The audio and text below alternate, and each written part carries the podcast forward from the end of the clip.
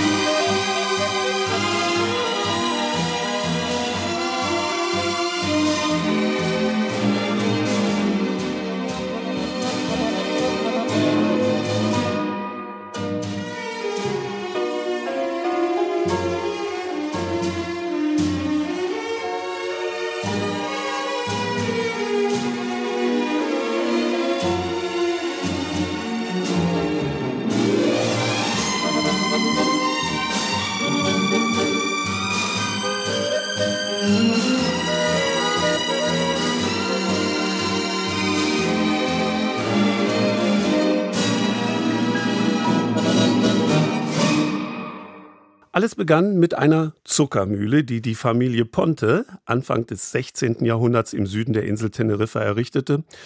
Zuckeranbau, eine Mühle, ein Turm, eine Festungsanlage und vieles mehr. Rohrzucker wurde exportiert, die Wirtschaft florierte. Casa Fuerte wurde der legendäre Ort oberhalb der Region Adeje genannt.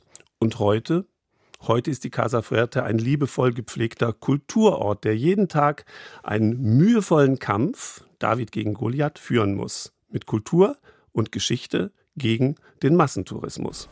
Camilla Hildebrand war dort. Der weiße Festungsturm der Casa Fuerte thront über der Stadt Adeche wie ein Gruß aus einer anderen Zeit. Aus einer Epoche mit Piratenangriffen, Sklavenhandel und Zuckeranbau, die mit dem aktuellen Leben nichts mehr zu tun hat. Denn der Süden der Insel Teneriffas lebt heute fast ausschließlich vom Tourismus. Umso beeindruckender, wenn sich der eine oder andere Besucher über die schmalen Straßen nach oben verirrt. Rita und ihr Mann Eloy öffnen dem Besucher strahlend das grüne Eisengitter und man erblickt dahinter einen der typischen kanarischen Innenhöfe. Mit Steinpflaster, einheimischen Tabaiba-Pflanzen, Sukkulenten und Kakteen, lilafarbenen Bougainvillebüschen und restaurierten oder nachgebauten Steinhäusern.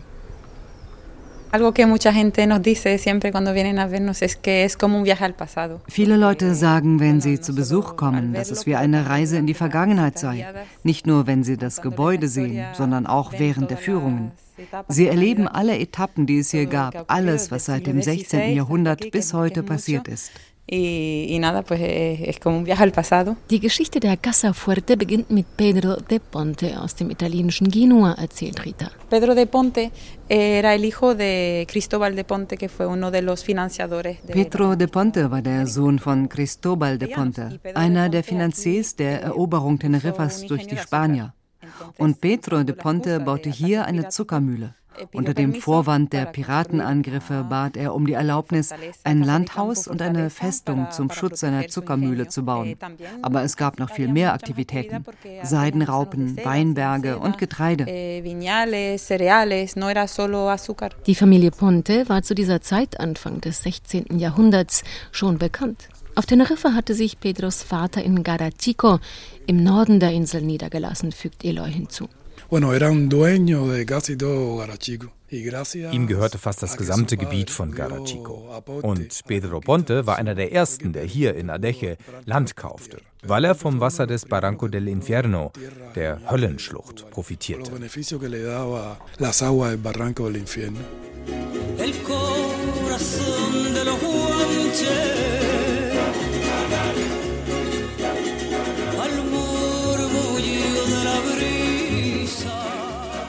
Die Pontes wurden zu einer der mächtigsten Familien der Region und unterhielten die Mühle bis 1811. Die längste betriebene Zuckermühle des ganzen Archipels. Ein Blick auf die restaurierten Überreste der alten Bauten, auf die Berge und das Meer lassen erahnen, wie damals das Leben aussah. Neben dem Palast der Familie Ponte gab es im 19. Jahrhundert unter anderem ein Kesselhaus in der Casaforte. Es gab eine Krankenstation, ein Tomatenlager, einen Honig-, Wein- und Brandweinkeller und eine Bäckerei. 1902 brannte das Anwesen zum großen Teil nieder. Was der Grund dafür war, ist Quelle für viele Legenden, so Rita. Man wollte die Versicherung kassieren. Die Arbeiter waren unzufrieden. Ein anderweitiges wirtschaftliches Interesse.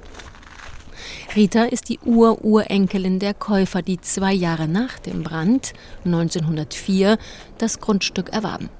Die Brüder Curvelo. Bueno, la familia es de Las Palmas. Meine Familie stammt aus Las Palmas, Gran Canaria. Es waren zwei Brüder, Geschäftsleute, die hier auch viel Land gekauft haben, 500 Hektar, hauptsächlich um Tomaten anzubauen, aber auch anderes Gemüse und Obst. Sie eröffneten Wassergalerien und man sagt, dass damals im 20. Jahrhundert das gesamte Land hier in Adeje entweder der Casa Fuerte oder der anderen britischen Bananenfirma Fives gehörte o de la otra compañía británica Fifes, Fifes de plátanos. Todas las tierras, se dice. Über den Patio, den Innenhof, geht man vorbei am Wohnhaus der heutigen Curvelos. Rita, ihr Mann Eloy und Ritas Mutter Johanna runter in den kühlen Gewölberaum. Pues aquí estamos donde, bueno, antiguamente, antiguamente, esa parte era el aljibe. Hier sind wir gerade, wo früher die Zisterne war. Es gab einen Kanal, der das Wasser aus der Schlucht Barranco del Infierno hierher führte und es für die Produktion von Rohrzucker speicherte. Dann, im 20. Jahrhundert, wurde dieser Teil für die Verpackung genutzt. Und ein weiterer Teil, der früher die Stelle enthielt, wurde hinzugefügt und die Tomatenverpackung vergrößert. Hier standen alle Maschinen, mit denen sie die Tomaten polierten, um das Pestizid zu entfernen. Sie sortierten die Tomaten nach Größe, Farbe, Sorte, packten sie in einen Lastwagen und brachten sie nach Puertito de Adeje. Denn auch Puertito gehörte der Familie. Von dort aus wurden sie nach England, auf das Festland, Deutschland und auf alle Inseln exportiert. Puertito de Adeje, ein ehemals kleiner Hafen und heute eines der letzten authentischen Fischerdörfer im Süden, ist aktuell ein Politikum. Auf der Anhöhe über dem etwas verwahrlosten Puertito wird ein weiteres Luxusferienresort gebaut. Die Apartments sollen zwischen einer halben und drei Millionen Euro kosten. Gegner und Umweltschützer befürchten, dass das Dorf letztendlich dem Projekt weichen muss, trotz der Menti der belgischen Bauherren und der Lokalregierung. Und dass die Natur wieder zugunsten des Tourismus leiden wird. So wie es fast an der gesamten Südküste von Adeche und Arona passiert ist. Ein Wohn- und Hotelkomplex reiht sich dort an den nächsten. Bars, Supermärkte, Restaurants lassen fast keinen Platz mehr für einheimische Architektur, für Flora und Fauna. Johanna, Ritas Mutter, kann sich noch sehr gut an die Zeit vor dem Massentourismus erinnern. Toda mi familia vive en Las Palmas, o sea que los que compraron Casa Fuerte wir haben auf Gran Canaria gelebt. und als ich klein war, kamen wir kaum hierher. Aber als ich zwölf war, waren wir hier, aßen mit dem Verwalter Don Guillermo und seiner Frau, gingen zum Pries, einem kleinen Haus in den Felsen in Puertito, das auch der Familie gehörte. Wir sind eine sehr große Familie. und ich erinnere mich an die Tomatenfabrik, an die Verpackung.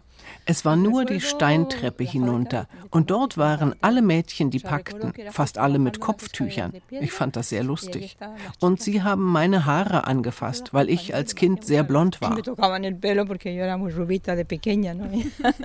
Von dem mit Steinmauern umgebenen Garten aus, den Rita und Eloy angelegt haben, kann man die extreme Küstenbebauung gut erkennen.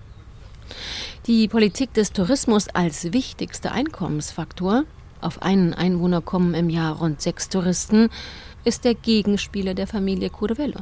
Denn gefördert werden sie mit ihrem Kulturprojekt so gut wie gar nicht. Im Gegenteil. Es werden ihnen Steine in den Weg gelegt. Obwohl die Reaktion der Besucher zeigt, dass die Bevölkerung das Projekt liebt. Die Eintragungen im Gästebuch des Museums, ein restaurierter Raum, der sich offiziell nicht Museum nennen darf, zeugen genau davon. An den Wänden hängen landwirtschaftliche Geräte aller Art. Man sieht die Poliermaschinen und die originalen übereinander gestapelten Tomatenkisten.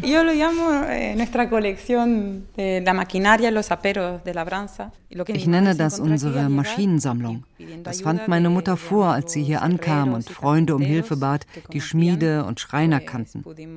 Wir konnten die Maschinen, die ziemlich verrottet waren, mehr oder weniger wiederherstellen. Seit dem Ende der Tomatenverpackungsära, Anfang der 80er Jahre, lag hier alles einfach rum, als wäre die Zeit stehen geblieben. Como si se había parado el tiempo.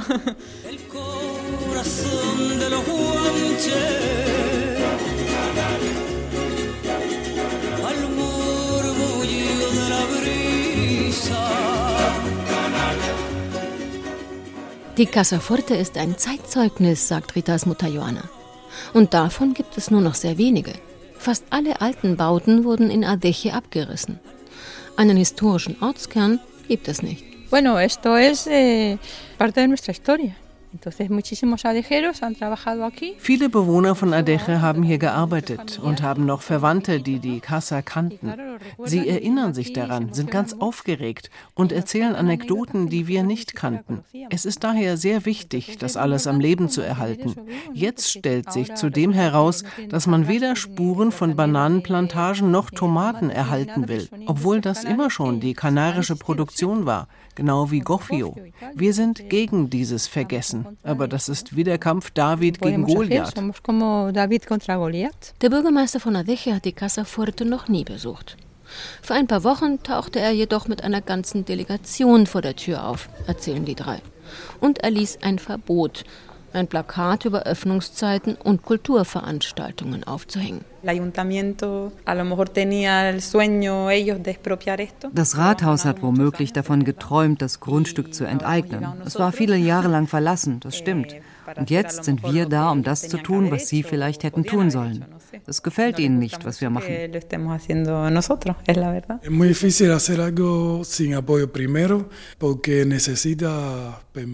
Man braucht hier für alles eine Genehmigung. Manchmal erteilt uns die übergeordnete Behörde, das Cabildo, die Erlaubnis, aber dann verweigert uns die örtliche Verwaltung wieder die Zustimmung. Vor ein oder zwei Jahren bekamen wir die Zusage für 4000 Euro, symbolisch, denn die Reparatur von Dach und Fassade hätte das Doppelte gekostet, laut Baufirma.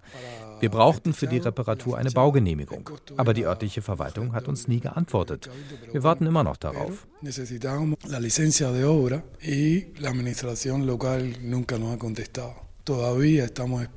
Das beeindruckende Familienarchiv der Pontes mit Dokumenten zu Mitgiften, Landkäufen, Güterinventaren, das den Brand überlebte, hat die Familie Curvelo dem historischen Archiv des Museo Canario in Las Palmas vermacht. Wir geben den Kampf Kultur gegen Massentourismus nicht auf, sagen Rita Eloy und Johanna. Viele setzen auf schnelles Geld. Die Bilder von Strand und Sonne verkaufen sich sehr gut. Aber Teneriffa sei wesentlich mehr als das. Wir möchten, dass die Casa Fuerte für die Öffentlichkeit zugänglich ist, dass sich das Rathaus und der Cabildo beteiligen und so das Haus nicht nur als Kulturstandort genutzt wird, sondern als Ort, an dem Kinder spielen und die ganze Familie Spaß hat. Es ist ein historischer Ort, der nicht verschwinden darf.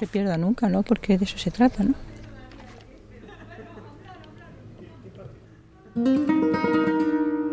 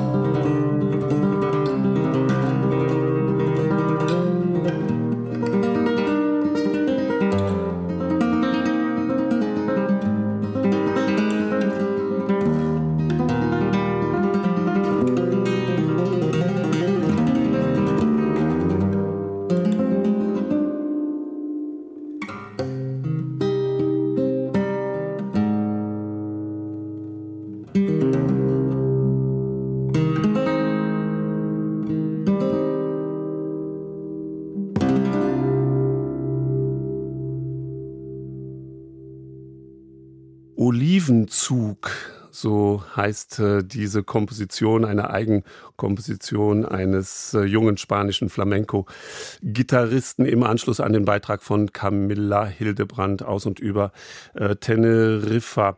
Und wir fahren jetzt auch Zug nicht ganz. Wir fahren Bahn, wir fahren Straßenbahn. Ich muss ein bisschen ausholen. Im August äh, dieses Jahres tobte in der sächsischen Schweiz ein verheerender Waldbrand. Das Feuer war in der benachbarten böhmischen Schweiz ausgebrochen und wochenlang kämpften in beiden Ländern hunderte Feuerwehrleute in ausgedörrten Wäldern gegen Flammen und Glutnester. Erst Ende des Monats August dann konnte das Feuer endgültig gelöscht werden und alle Gebiete wieder freigegeben werden. So schlimm der Brand für den Nationalpark und die Menschen in der Region weiterhin ist, betroffen ist glücklicherweise nur ein geringer Teil der sächsischen Schweiz abseits der beliebtesten Wanderrouten.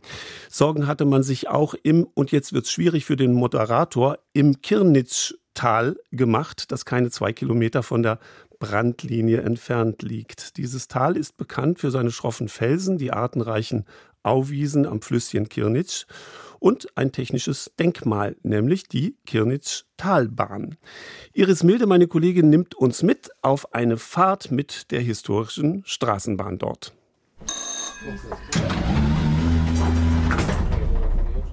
Die Fahrt beginnt in der Kleinstadt Bad Schandau an der Elbe.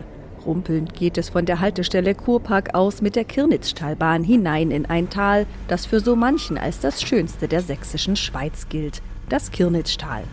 Vor dem Fenster ziehen die Gebäude der Reha-Klinik von Bad Schandau mit ihren unzähligen kleinen Balkonen und prächtige alte Villen vorbei. Die Kirnitztalbahn gehört seit 1898 zum Stadtbild von Bad Schandau.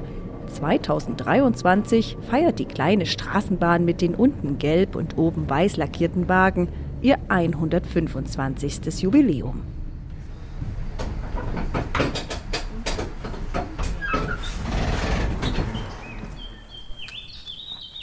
Am Straßenbahndepot wartet in roter Monteurskleidung Martin Faas. Ich bin hier angestellt als Elektriker und Straßenbahnfahrer. Bei uns ist das Besondere, alle, die hier tätig sind, haben also auch den Führerschein für die Straßenbahn und sind universell einsetzbar. Die Mitarbeiter der Kirnitschtalbahn sind echte Allrounder. Im Sommer sind sie Straßenbahnfahrer, im Winter, wenn es in der sächsischen Schweiz ruhiger wird, warten und reparieren sie die Fahrzeuge. Die Kirnitschtalbahn, erzählt Martin Faas, ist eine der wenigen Straßenbahnen, die als elektrische Bahn konzipiert wurden. Man hat also sich dafür entschieden, ein Kraftwerk hier zu bauen, hatte somit Elektrizität. Klassisch bei den Verkehrsbetrieben wird ja eigentlich immer begonnen mit der Pferdebahn bei uns hier direkt elektrisch. Heute kommt der Strom zu etwa einem Drittel aus Sonnenenergie. Die nächste Bahn kündigt sich an. Gebaut wurden alle Wagen der Kirnitschtalbahn 1957 im VEB Waggonbau Gotha, weshalb sie unter Straßenbahnern kurz Gotha-Wagen genannt werden. Martin Faas und ich steigen zu.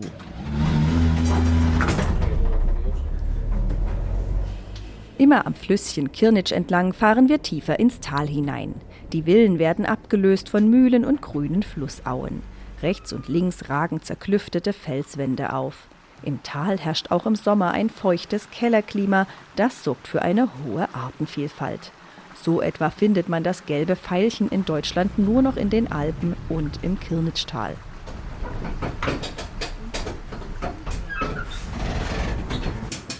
Im Sommer fährt die Kirnitschtalbahn im Halbstundentakt. Überall an der Strecke kann man ein- und aussteigen und zu Wandertouren in die felsigen Schlüchte oder auf dem Flößersteig entlang der Kirnitsch aufbrechen. Die Kirnitschtalbahn wird deshalb auch hauptsächlich von Urlaubern und Ausflüglern genutzt. Hier wurde sich dafür entschieden, Touristen zu befördern. Natürlich befördern wir auch die Anwohner, die hier wohnen im Tal.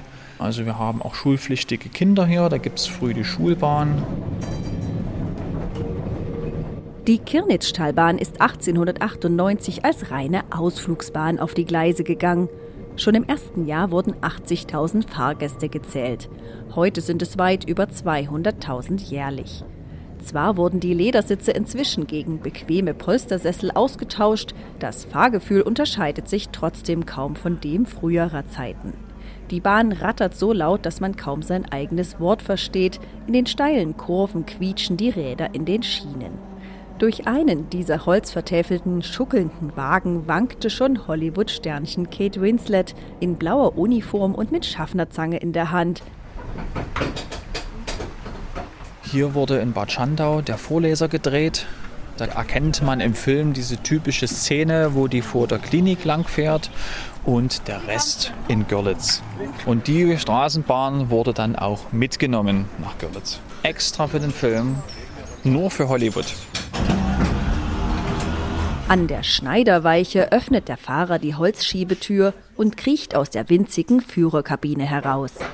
Es gibt zwei Ausweichstellen auf der Strecke. Es gibt zwei Endstellen und zwei Stellen, wo die Züge sich quasi dort treffen und klassisch ihre Signalstäbe tauschen. Es gibt also bei uns hier drei Streckenabschnitte und dementsprechend drei Signalstäbe erklärt Martin Faas die günstigste und wohl verlässlichste Signalanlage der Welt. Die Strecke der Kirnitzschtalbahn ist bis auf wenige Ausweichstellen eingleisig. Der Fahrer unseres Zuges übergibt den grünen Stab und übernimmt den blauen Stab vom Fahrer des entgegenkommenden Zugs. Damit darf er den dritten und letzten Abschnitt befahren. Wir nähern uns dem Endpunkt der Strecke und Ziel vieler Ausflügler damals wie heute. Der Beutenfall und der Lichtenhainer Wasserfall, zwei romantische Wasserfälle, die von Sandsteinfelsen herab ins Tal stürzen. Die Restauration am Beutenfall ist heute verwaist, am Lichtenhainer Wasserfall hingegen herrscht reger Betrieb. Wir fahren ja im Prinzip eigentlich durch die Gastronomie durch. Sie haben hier links und rechts Gastronomie. Manchmal ist es wirklich abenteuerlich. Die Kellnerin kommt raus mit Getränken. Wir sind natürlich nett und lassen die natürlich vor sagt Martin Faas und springt an der Endstation Lichtenhainer Wasserfall aus dem Zug. Eine, die mit dem Quietschen und Rattern vor den Fenstern aufgewachsen ist, ist Elisabeth König. Sie führt das Gasthaus Lichtenhainer Wasserfall in fünfter Generation. Da wurde aus einer runden Hütte wurde hier am großen Wasserfall Milch ausgeschenkt. Und da hat man sich überlegt, das geht so nicht. Also die Leute wollen ja was Ordentliches trinken. Also wurde nicht lange gefackelt und dann wurde dann hier dieses wunderschöne Fachwerkhaus im Schweizer Stil erbaut. Das war dann 1852, 53. Über dem Wasserfall befindet sich ein historisches Staubecken. Alle 30 Minuten stürzt das Wasser auf Knopfdruck mit voller Kraft hinab in die Kirditsch. Doch statt rauschendem Wasserfall plätschert zurzeit nur ein dünnes Rinnsal über die moosbewachsenen Steine hinunter. Durch das verheerende Unwetter am 17. Juli letzten Jahres wurde die historische Wasserfallanlage in Mitleidenschaft gezogen. Da ist das Wasser durchgesaust mit Sand, mit Geröll, mit Findlingen. Was jetzt runterläuft, das ist sozusagen der kleine Lichtenhainer Dorfbach in seiner natürlichen Form. Würde auch gelten, jawohl, danke. Kann ich bei Ihnen einen Vorschein kaufen? Bevor es mit der Bahn wieder zurück in die Stadt gehen kann, muss umgekuppelt werden. Hier ist dieses klassische Umsetzen im Gange. Das heißt, die Beiwagen bleiben stehen und der Triebwagen muss ja auf die andere Seite gebracht werden, damit wir die Fahrgäste wieder Richtung Bad Schandau befördern können. Hallo. Guten Tag. Die Straßenbahn fährt knapp acht Kilometer durch das Kirnitztal. Schon zu Bauzeiten liebäugelte man mit einer Verlängerung der Strecke bis an die sächsisch-böhmische Grenze. Aus Kostengründen wurde nur der Bau bis zum Lichtenhainer Wasserfall verwirklicht. Doch der Autoverkehr im Kirnitztal hat in den vergangenen Jahren stetig zugenommen. Derzeit, so Martin Faas, werde geprüft, ob eine Verlängerung der Gleise möglich wäre. Das wäre wirklich wünschenswert, in beide Richtungen zu verlängern, denn dann kann ich sagen, lieber Autofahrer, für dich ist hier Tabu, nutzt doch bitte den ÖPNV. Das ist nicht nur ökologisch, sondern auch ein Fahrerlebnis der besonderen Art mit der schönsten Straßenbahn Sachsens. Soweit also Iris äh, Milde mit ihrer Fahrt in der schönsten Straßenbahn Sachsens. Es kommen jetzt die Nachrichten zehn Minuten lang. Danach erwarte ich Sie zurück. Wir beschäftigen uns dann mit der Geschichte des Geigenbaus in äh, Mittenwald und kosten besondere Pralinen aus Umbrien in Italien. Und dazwischen gibt es dann noch äh, Gedanken des Vizekanzlers Robert Habeck zum Thema Reisen. Das alles dann ab 10.12 Uhr.